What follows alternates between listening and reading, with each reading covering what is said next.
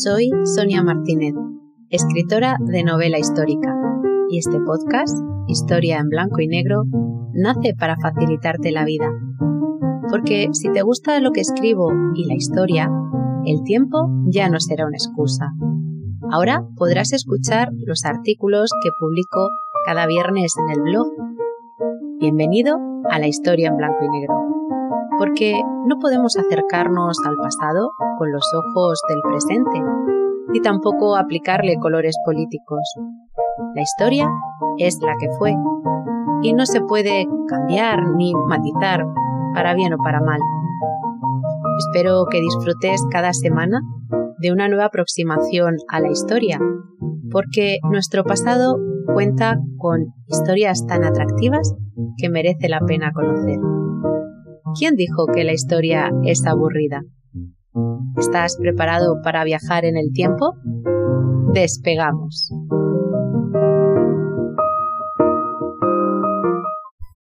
Capítulo 15. Borbones en el exilio.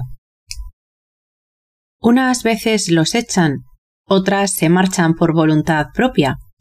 Hoy hablamos de los Borbones en el exilio. Muchos detractores de la monarquía celebraron la marcha de Juan Carlos I. Para los acérrimos no fue suficiente este alejamiento con la consecuente desaparición de la vida pública. De cualquier modo, lo importante es que ha hecho algo que ya hicieron otros Borbones que llegaron antes que él.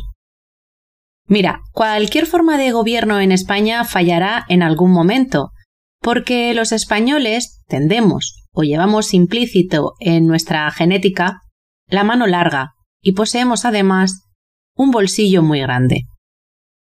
Eso lo vemos en política también, pero lo normalizamos un poco, un poco, quizá por la costumbre, y de la única manera que somos capaces de demostrar eh, nuestro descontento es con el voto de castigo.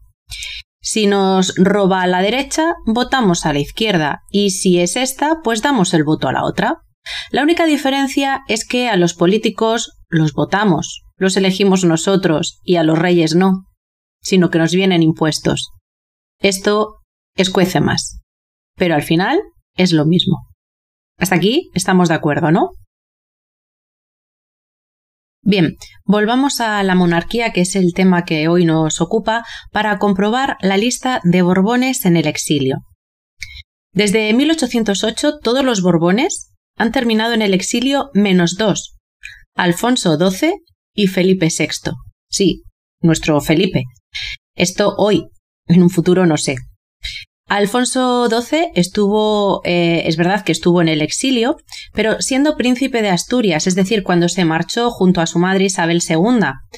Y al restablecerse la monarquía fue cuando regresó ya como rey. Por tanto, tiene el honor de haber sido el último Borbón que murió reinando. Esto te lo cuento en un en otro en otro podcast y también lo tienes en mi blog en el artículo titulado El último Borbón que murió reinando. El primero en poner eh, un pie en la frontera fue Carlos IV, que abdica en 1808 en favor de su hijo Fernando VII, y lo hace a causa del motín de Aranjuez. Lo que pasó es que el pueblo estaba hasta la peineta de las malas gestiones de un rey al que consideraban, y no sin razón, débil un rey entregado al ocio y a la caza, que, se, que al final había confiado todo su gobierno en Manuel Godoy, su favorito, y sobre todo el favorito de la reina María Luisa de Parma.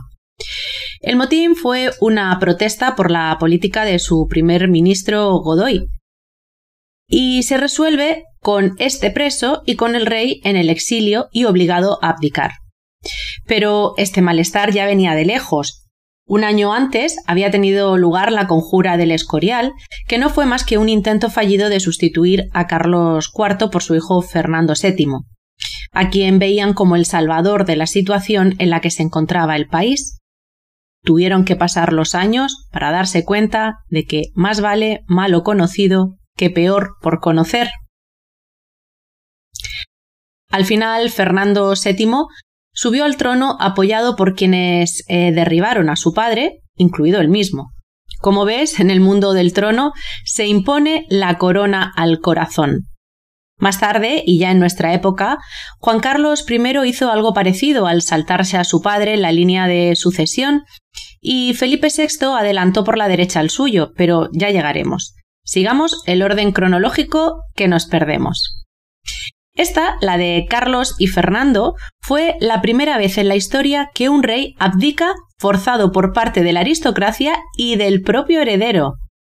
Lo sé, la música vuelve a sonarnos familiar, pero como te digo, ellos fueron los pioneros. Llegamos a Fernando VII, que tras la abdicación de su padre en marzo, estuvo en el trono hasta mayo. Y es que lo de estos dos es de traca.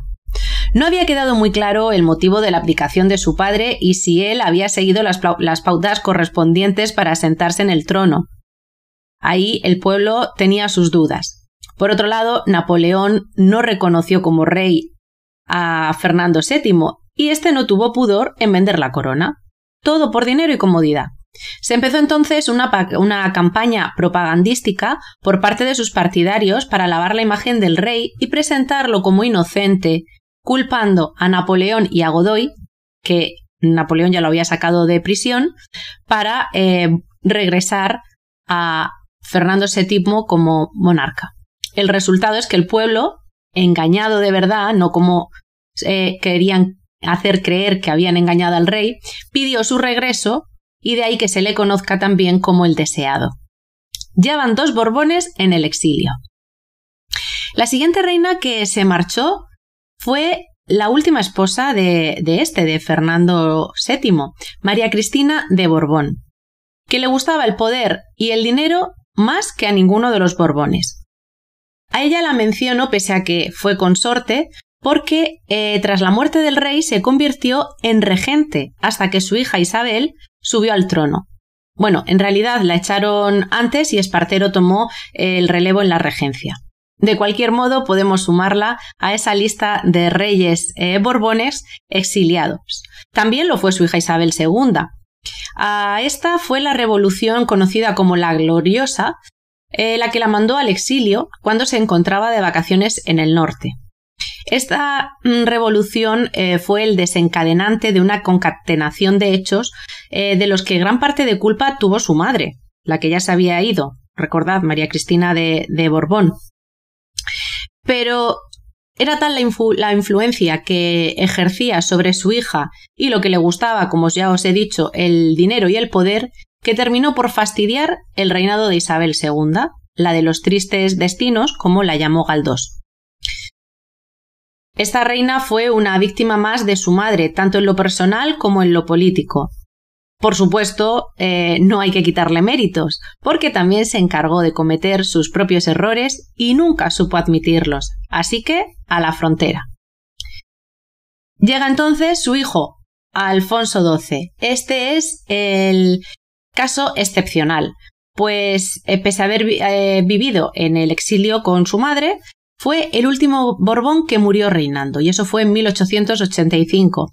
Estuvo muy poquito tiempo, porque murió con apenas 28 años.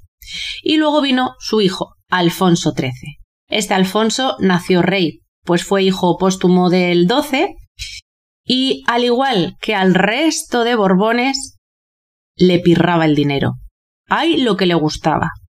Este rey hizo méritos propios para terminar con el pie y el cuerpo entero en la frontera. Su historia es apasionante para novelarla y para conocerla. Muchísimo más que la de su nieto, del que hablaremos también ahora. Pero si quieres saber más y mejor sobre Alfonso XIII, yo te invito a leer la novela En los ojos del rey, que la tienes disponible en Amazon. Este Alfonso aceptó una dictadura con rey. Se le conoció también como el rey perjuro y terminó en el exilio no por rey, sino por ladrón, como dicen que aseguró Valle Inclán. Y ahora sí, llegamos al último Borbón que también se ha marchado de la patria, Juan Carlos I. Con él se cierra, por el momento, ese círculo de los Borbones en el exilio. La historia de Juan Carlos I, las causas, los motivos por los que eh, se ha marchado al exilio, no hace falta que te los cuente, porque es historia viva de España. No creo que exista nadie en la Tierra que no conozca los motivos por los que eh, se ha marchado este, este rey. Podemos decir que está exiliado, autoexiliado, que ha sido por el bien de España, por deseo del gobierno, por orden de Felipe VI, su hijo, con la finalidad de aportar transparencia y salvar o prolongar la vida de la institución, o quizás sea una mezcla eh, de todo. La cuestión es que, una vez más, la historia se repite y recuerda, salvando las distancias temporales, a tiempos pretéritos. Como ves, el idilio entre los Borbones y el exilio viene de largo. Yo te espero para más historias en el próximo programa.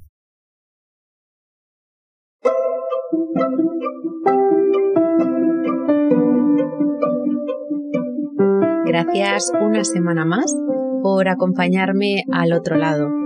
Recuerda compartir para poder ayudarme con la continuidad de este podcast. Y como siempre, te espero en el próximo paseo por la historia.